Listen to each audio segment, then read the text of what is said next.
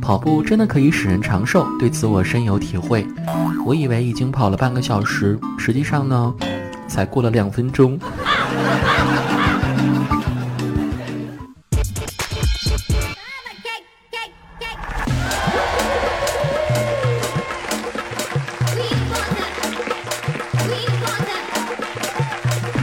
嗨，去你的段子！欢迎各位的光临，我是希望下辈子能把秒懂放在数学上的主播子木，把我逼急了，我啥都能做得出来，唯独数学不行。经过好几天的测算，我发现好像还有四个多月，就是二零二一年的跨年了。来，让我们一起唱：新年好呀，新年好呀，祝贺大家新年好。这个二零二零年，让我们每个人都过得浑浑噩噩的。恢复上班后，我感觉自己就像一滩烂泥，修炼成精一样。白天假扮成人瘫在工位，晚上虚惊养神瘫在沙发，还要强行假装自己可以被糊上墙的样子。我这滩烂泥，下雨天站不起来，晴天就裂开了。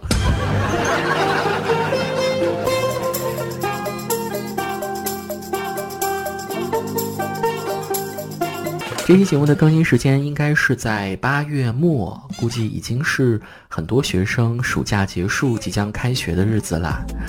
像我们这种已经不再有暑假的成年人，是多么羡慕曾经那些美好的时光啊！就在前几天，我还在网络上看到大家纷纷感慨，说今年暑假电视上不再放《西游记》《白娘子》什么《还珠格格》之类的电视剧。说我们九零后、零零后真的老了。对于这些，我的印象倒不是很深刻。我记忆犹新的是小时候有一年寒假，我妈竟然把游戏机偷偷放到我的书包里，我找了一个假期都没有找到。哎，果然有句经典的话怎么说来着？最危险的地方就是最安全的地方。我书也没读，游戏也没打成。这一寒假干什么了？找游戏机啊！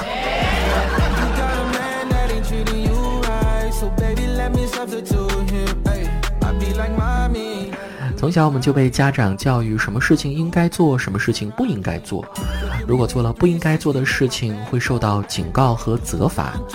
但这种教育方式是否科学呢？根据某专家学者的理论。针对特别叛逆的孩子，如果你警告他不要做某事之后，要么会让他一直忍到成年，都不会去做那件事情；要么会立刻引发他的叛逆心，搞得他立刻就想做一次。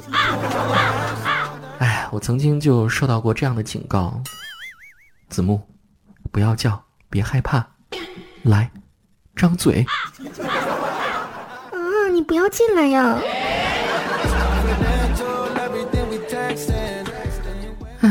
嘴上说不要，身体倒是蛮诚实的嘛。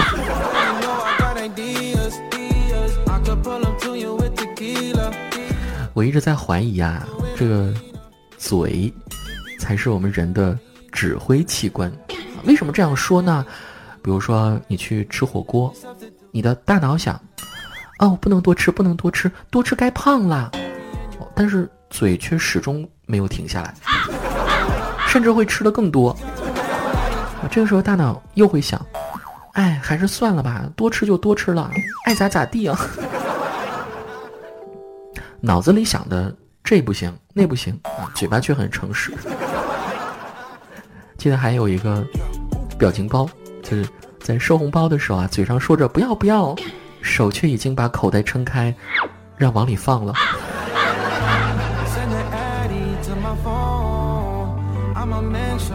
在美食面前，没有人能够抵挡住它的诱惑啊！前几天我还看到一个热搜，有人问：呃，东北的冬天那么冷，为什么雪糕行业却非常繁荣呢？然后下面一个，这一看就是资深的东北老铁啊，给出了高亮回复。他说：我们冬天吃雪糕，因为暖和呀！啊，你们想，零下三十多度的室外温度，我们吃零下二十多度的雪糕。这个和吃烤地瓜根本就没有什么区别啊！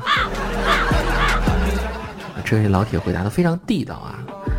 不仅如此，我再补充一点，就是在东北吃雪糕，还会越舔越大哦。呃，当然了，越舔越大的也不仅仅只有雪糕哦。好的，下面时间继续关注听众朋友们的留言内容。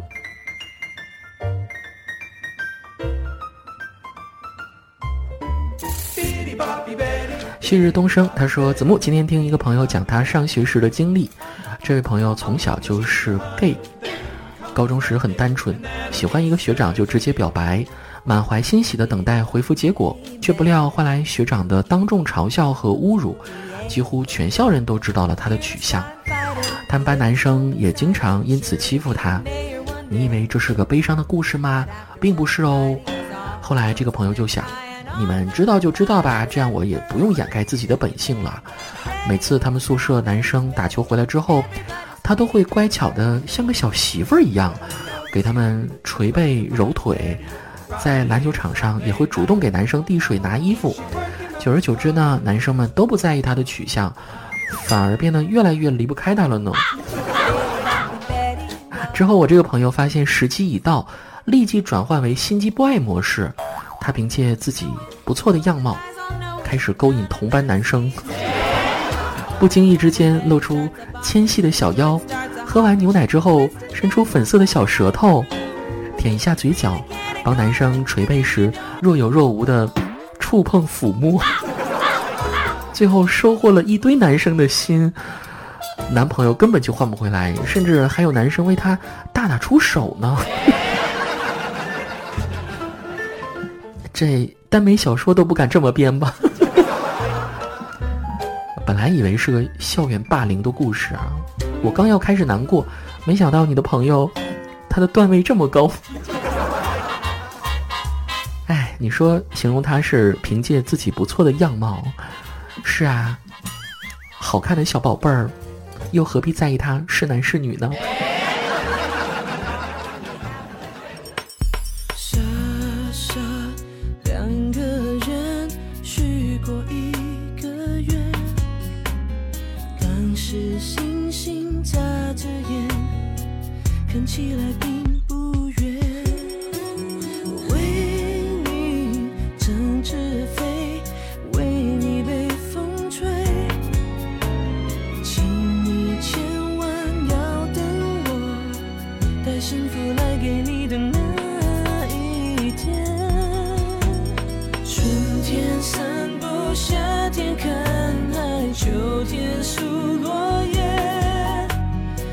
直没有烦恼，一直没有争吵，让每天像糖一样甜，冬天飘雪，我失眠被温暖你的夜，一直在你身边，一直爱到永远，你就负责靠着我的肩。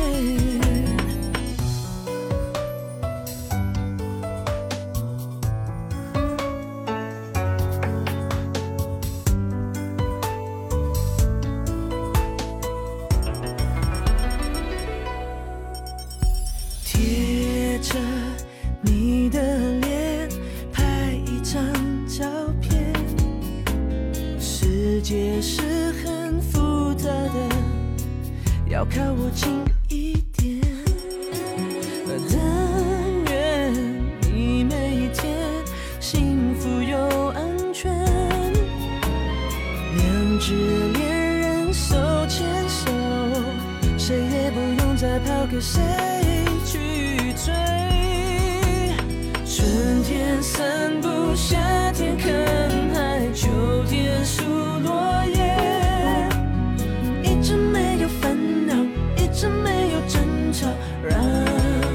天像糖一样甜。冬天飘雪，我失眠被温暖你的眼，一直在你身边，一直爱到永远。你就。负责靠着我的肩。